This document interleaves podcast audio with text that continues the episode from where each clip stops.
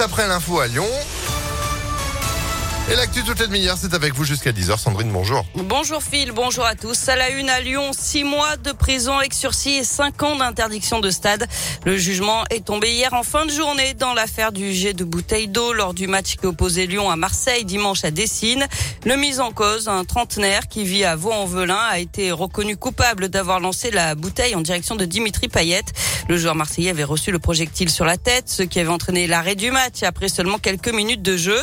Face au juge, le mis en cause est resté plutôt silencieux. Il s'est excusé plusieurs fois, regrettant son geste et affirmant ne pas avoir voulu toucher le footballeur. La procureure avait requis six mois de prison ferme. C'est finalement du sursis qui a été prononcé. Écoutez son avocat, maître David Metaxas, il s'est montré satisfait.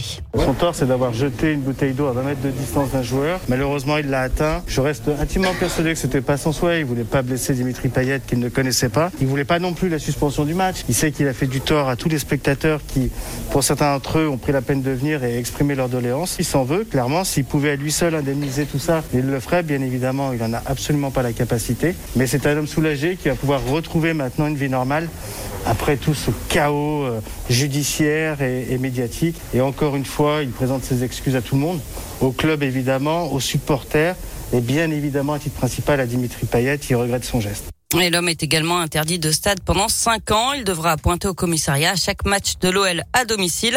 L'affaire n'est pas totalement terminée puisque la Ligue de foot professionnelle doit encore rendre ses décisions concernant l'issue du match, mais aussi d'éventuelles responsabilités de l'OL.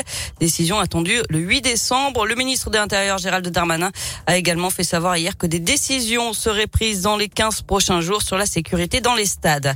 Et puis Karim Benzema, lui, sera fixé sur son sort aujourd'hui. Le tribunal de Versailles doit rendre son délibéré mois après la fin du procès dans l'affaire du chantage à la sextape. Le procureur avait requis 10 mois de prison avec sursis et 75 000 euros d'amende à l'encontre de l'international lyonnais. Il est accusé de complicité de chantage sur Mathieu Valbuena.